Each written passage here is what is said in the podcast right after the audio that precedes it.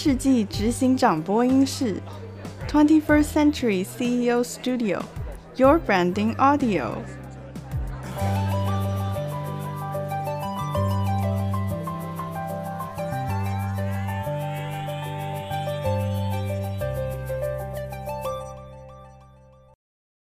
运动员通常我们了解的，除了体能的优秀以外，其实他的智力也是非常惊人的。因为运动它是需要策略的，运用策略来锻炼体魄，运用策略来精进技艺，运用策略来将体能做最好的安排。吕振华局长他个人非常喜欢运动，他有非常优秀的运动员的体魄。因此呢，他深入台湾跨产业的企业，一一到公司、到工厂去拜会、去了解。而且我们了解，吕振华局长其实是一个非常智慧型的人才，因为他将运动的思维放在他公务生涯上面的服务。我们可以从以下他的分享。及说明，了解他是如何将运动员的精神跟理念放在他领导台湾跨产业的领域上。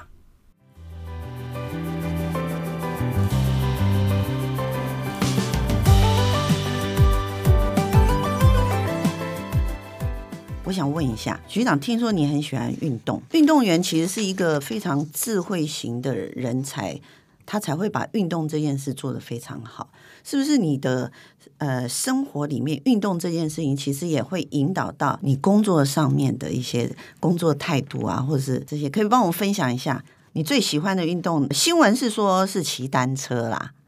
可是我还是觉得说，除了骑单车，应该还有一个吧？是这样子啊，因为我刚提到我家里是种田嘛，好，所以劳动在农家来讲。它不叫运动，好，它是付出劳力去把那个，比如说水稻要除草啊，要播种啊，要甚至割稻子。我到读大学、读研究所的暑假。大概一放暑假就要急着回去帮爸妈割稻子，好，那因为割完稻子，后来早期是要人力去有割稻机嘛，那后来变机械化的割稻之后呢，这个稻子稻谷也要运回家里，好，你就要我们在乡下称为压切包，哈，所以你这个一一包一包的稻谷要把它扛回到家里，然后去做晒谷的动作，所以呢，大概二十岁以前这个这种运动量是很多了哈，这这不叫，因为他也没。时间去什么打篮球、打排球，反正你有空档就是要下去种田。啊，唯一可以不用种田，就是你跟爸爸妈妈说：“这个我要考试，我要读书。”然后呢，所以就会很珍惜读书的这个时间。好，那到了大学研究所之后呢，其实我在大学的时候还参加那个柔道社。好，所以这个其实应该这个柔道的这个怎么样以柔克刚，或者是大外刈啊，然后那个各种的技法的学习，好，那热身啊，还包括什么龙虾运动啊等等哈，其实这些运动大概也都有算不错的经验，因为以前就是劳动起家嘛。那后来，诶，游学了游泳啊，脚踏车是不用学嘛，哈，脚踏车是其实我国中、高中大概都是骑脚踏车上学，好，每天大概要骑半个小时左右的脚踏车，对，因为国中爸就是说，啊，你让你们读书，所以让你越区读，好，所以就有到宜兰市去骑脚踏车去上学的，好啊，宜兰高中也在宜兰市嘛，所以基本上都要骑七公里左右的，每天早上七公里，放学回去七公里，所以那不是运动，那是。劳动，那就是通勤啊，通勤，通勤的劳动，对对对，因为那个乡下也没什么公车啊，所以只是骑脚踏车，啊，所以到后来就哎也觉得骑骑脚踏车也哎变成不是通勤了，反而是六日有空我就去骑脚踏车啊，所以呢这样的运动能够让你在这个运动之后呢流流汗，那同时呢你的身心在这个骑的过程之中。啊，虽然六日可能也一般的时间不会很长，但是骑的也都是比较没挑战性的，像是河滨公园等等。啊，但是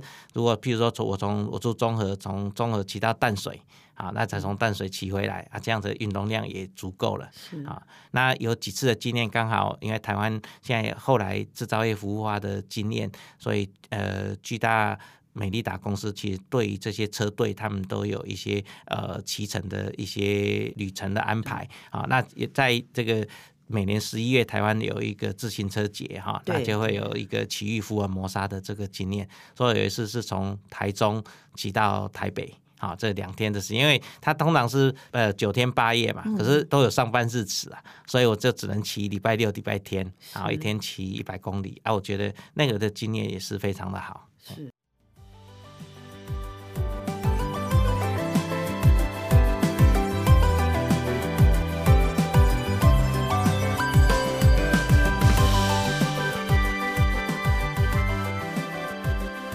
刚才听到呃局长说，就是说在二十岁以前，因为家里头种田的关系，所以说你其实是啊、呃、劳动等同运动去去讲，然后还有上学的过程当中也是劳动骑乘。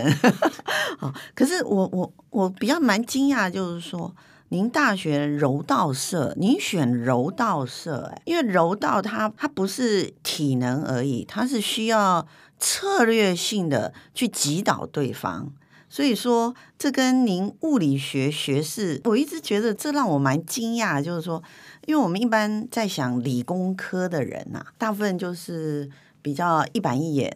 然后他的方规很清楚。可是他其实他的思维的紧密性，他就不会像学文学的过程哈。可是我可以看到，就是说局长的分享里头，一直都有显示一个。您思维里面的这个哲理性跟思维里面的逻辑性的那个很强的因子在里头，我想了解一下这一件事情是不是也，我们就跳到现在局长您的工作上，您的背景就是说您早期的这些就学的背景、就学的知识的影响，其实在您带领工业局这一个产业火车头上，它其实是不是帮助你在政策思考上有没有什么一些？比较深的影响，我们不要说政策的制定，因为政策制定我知道局长也蛮多幕僚啊、哦，带领协助你，在选择您刚刚讲的选择权上，有没有影响你什么？这个都会累积下来了哈。其实刚参加柔道社是因为我的物理系的同学是柔道社的社长，友情赞助。不是，他就觉得说，哎，这个柔道社其实锻炼这些体能上面很有帮助，所以呢，那他因为一一一度锻炼锻炼到黑带嘛，而、啊、我的室友呢是那个空手道的，所以我就觉得说，哎，那我去柔道练习看看，哎，也算不错的一个模式。啊。反正这个就是。年轻的时候就各种的尝试啦，哈，所以也没有说一定是也要想什么策略不策略，就是纯粹就是哎觉得柔道社不错，然后穿上柔道服啊，然后在那个比赛道场上面那个那个那个锐气凛然的样子，很很算不错的体验。啊，所以就去柔道社去有一些训练的时间。可是，可可是，虽然说柔道它是一个也算是一个体能的一个运动之一，是可是柔道它是很快速，在某些时间点要很快速击倒对方。嘛我我前前前面的想法，所以这个其实应该也是一种思维的判断。他在某一个点上，他要很快速做决定。是，我想说，在您的这个过程当中，做中。一定有潜移默化 下来哈，所以我我想知道一下，在政策上的政策的累积上面哈，嗯、倒不是不一定是纯像柔道的这种样态，对，当然，它有些东西，尤其产业的这个决策，我现在担任局长的工作，那我在应该在。两千年就到经济部来服务嘛，哈，所以呃，之前航权谈判有累积一些经验，然后航空的有一些经验，可是到了经济部之后，其实各行各业各项的制造业，甚至制造业要转到服务化，都会有所接触。对，所以呢，这个就是一个基本功。那就台湾呢，其实在这种快速追随，或是快速去做一些研发试制，然后跟上 ICT 的脚步，我们其实有很好的制造的能耐。是。可是如果要回到材料或者是设备，其实是所有制造业里头最基础的两大项目。所以常常在产业政策里头会去想说，我做出好的产品，可是我背后。我要有好的材料的人才，我要好的机器的设备，好，我去加工这些产品的时候呢，我才能够兼顾到它的精度跟稳定度。那我们可以看到，国际间如果发展在这种工业是比较先进的国家，包括日本、包括德国，是。啊，他当初都是从船坚炮利开始，从我们清朝时期，他们就开始做船、做战舰、做飞机，对，所以他这个对材料、对设备的一个投入，其实都是几百年的历史。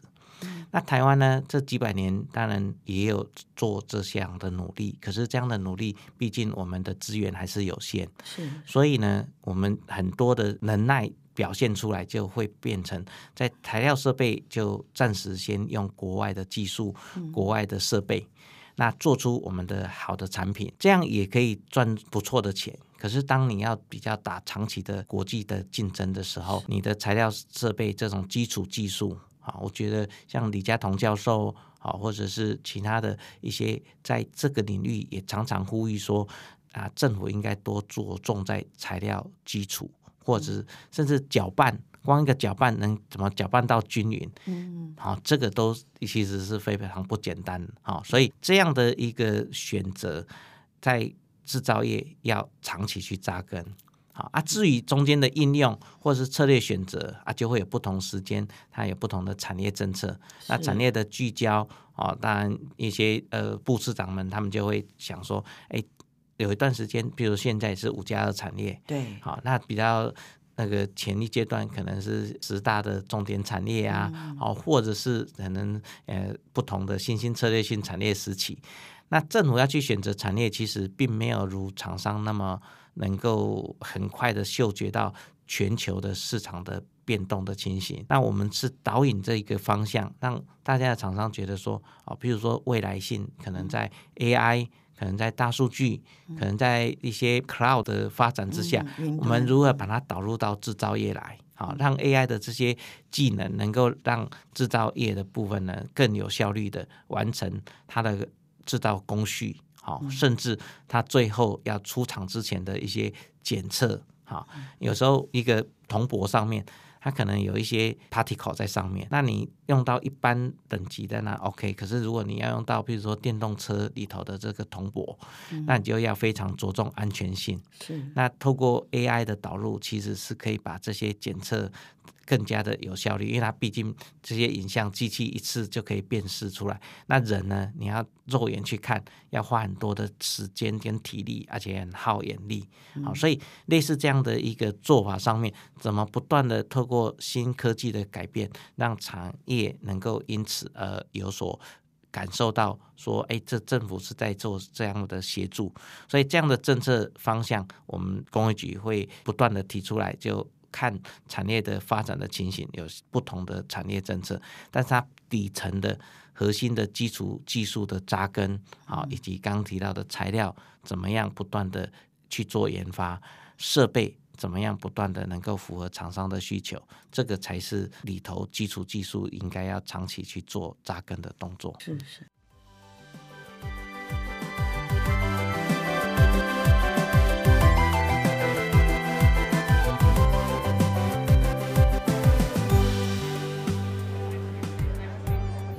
我们刚才有听到局长在工作上面的一些哈，你的一些理念跟您所执行的一些方式。可是今天我们非常重要一点是，我们一定要挖掘到局长您的个人的想法。比如说个人想法里头，我们想要知道一下，如果说局长每一个人人生的过程当中哈，都会有一个呃自己心目中。想要追随或者是敬仰的人物，那我们如果以品牌来讲，我们会说他是一个蛮标的性的品牌人物。局长心目中有没有一个您最欣赏的个人品牌的标的？哦，这个问题就是非常好哈，因为每个人就是有以前叫偶像，对对对对，那 Gina 就是把它变成一个品牌标的哈。啊，因为我这个工作的经验中啊，三年前有刚好一个机会得到孙运贤基金会的奖学金啊。那其实孙运贤先生呢，其实你看台湾从早期没有电力，他在台电的带领的这个同仁一起把这些电力网的建立。那接着呢，他担任经济部长。还有行政院长的期间呢，大家都觉得说这个时间点，哎，我们是不是还有这些不同的孙运璇先生，或者是李国鼎先生，把台湾的经济发展能够带到更加成长的地方？那我个人当然没办法说做到那个孙运贤先生那个的样态，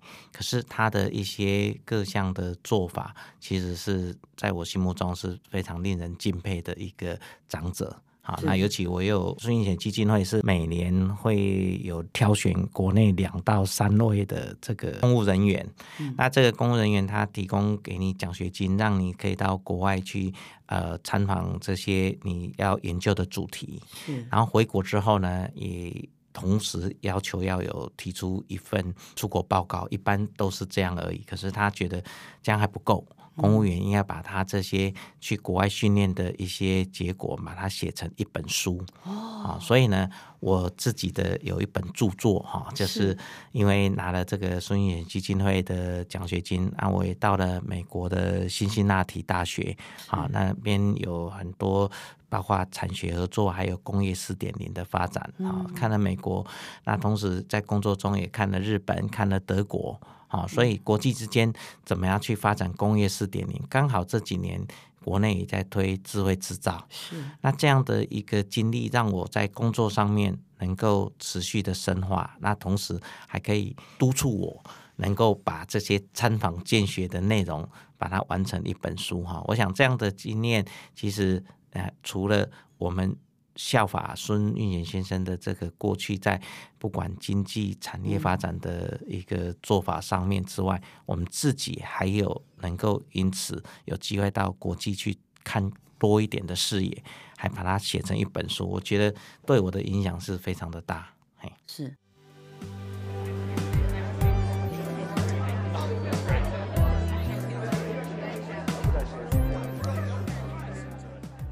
所以，呃，在品牌人物来讲的话，我们可以听到，呃，局长对于孙运璇先生是您人生哈，不管是做事或者做人，可以看出来是非常敬仰的。其实，我觉得您自己本身也有一点点孙运璇先生的一种感觉。为什么？因为其实局长有一点文人般的公仆。哎，第一个就是说，呃，我不晓得文人般的公仆的风格会不会跟。您夫人喜欢书法，或者说您个人其实也很喜欢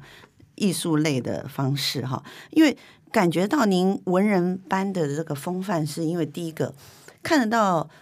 局长在在沟通上面，您其实真的就是非常温文儒雅，然后比较不太像是一个呃工业局或者说公部门里面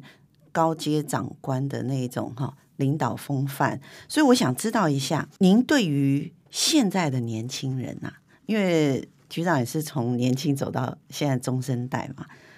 现在年轻人，我们大家都觉得他们自己的想法非常重，那是一个好事。可是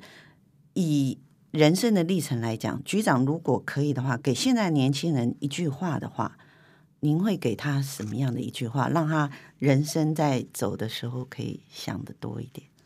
这个其实没有什么特别文人的气息背景啊，主要是我太太因为是国文系国文所毕业嘛，那她又每天在高中教授国文课程，嗯，所以呢，偶尔她看的一些书，看的一些文章。我也在家里就顺便看一看，是那看完之后就稍微不小心就进了脑海里头 那。那偶尔他写写书法，有时候现在是不用磨墨了哈，不过还是要帮他那个。倒一些墨水啊，等等哈，所以这个其实也耳濡目染之下，算有一点点文学的底子。再加上我本人对过去其实在这个文文学上面的一个学习，也觉得那种意境啊，尤其一些诗词啊哈，或者虽然在高中国中读书的时候觉得背起来很累很累，是，可是等到你。一出了社会，诶，很多的机会其实是可以用到这些诗词。那这些诗词的意境，它只用短短的几个文句就可以表现出来说，哦，你要表达的样态。是，所以。诶，就不小心就偶尔有时候看起来比较有一点文学的味道。您客气了，对。但是年轻人的部分，其实每个年代都有每个年代他面对的挑战、面对的课题。所以呢，像我儿子现在在大学四年级，好，嗯、你要教他说，哎，你用我们这个年代的想法，好，或者是我们自己的经验。我爸爸。种田他那个年代的想法，嗯，其实不容易全部的全盘照抄，是，但是他的核心理念是一样，就是我们做人要守本分，嗯、做人要一步一脚印，好，就跟种田一样，你非得插秧，然后除草，然后。到最后收割，收割完之后，你要把它烘干，然后才能送到谷仓啊，或者是到那个家户里头去，才吃到这个米饭。好，所以每一个步骤其实都省不了。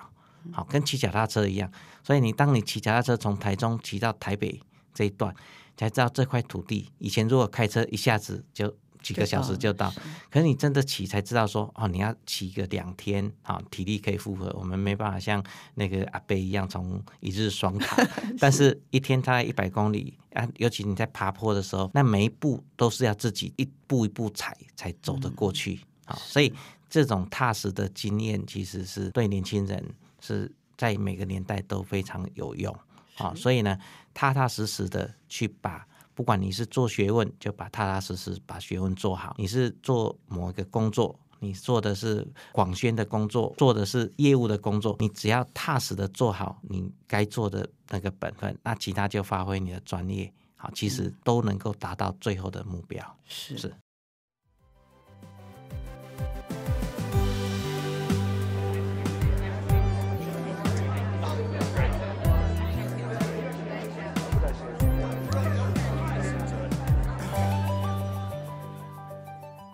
我们知道一个人的历练，他是从年轻一直到中年到老年，因为岁月跟工作经验的丰富的累积，创建了他不同于平凡人的一些人生理念。吕振华局长在他人生多方的经验累积之下，他想要给年轻人一个非常重要的人生理念的建议，就是踏实的做好。人的本分，我相信这一个基础点建构了吕振华局长，他到目前为止领导工业局、领导我们台湾产业前进国际、征战全球的人生理念之一。我们也可以了解到。吕局长一路走来，他从理工科斜杠到商科，再到自我的文科的能力的累积，再再的他会自省，发觉自己的不足。更让人敬佩的是，他会主动的获取有关于他所缺乏的知识领域，进而呢，成为我们大家看到跟听到的吕振华局长。我们看到一个非常务实带领产业前进的局长，也看到一个给予诚恳建议的领导者。除了勉励我们年轻的听友要脚踏实地的耕耘自己以外，我们也可以看到他是多么的务实，一步一脚印的跟着我们的产业发展、转进跟成长。这就是我们看到的吕振华局长。今天非常开心，我们听到了吕振华局长无私的分享他的经历及他对人生理念的想法。我们期待明年后年，吕局长只要有时间的时候，都上我们的线上跟大家一起分享在过去时间当中他的收获。今天我们非常感谢局长的到临，也期待局长的未来领导我们一起征战国际。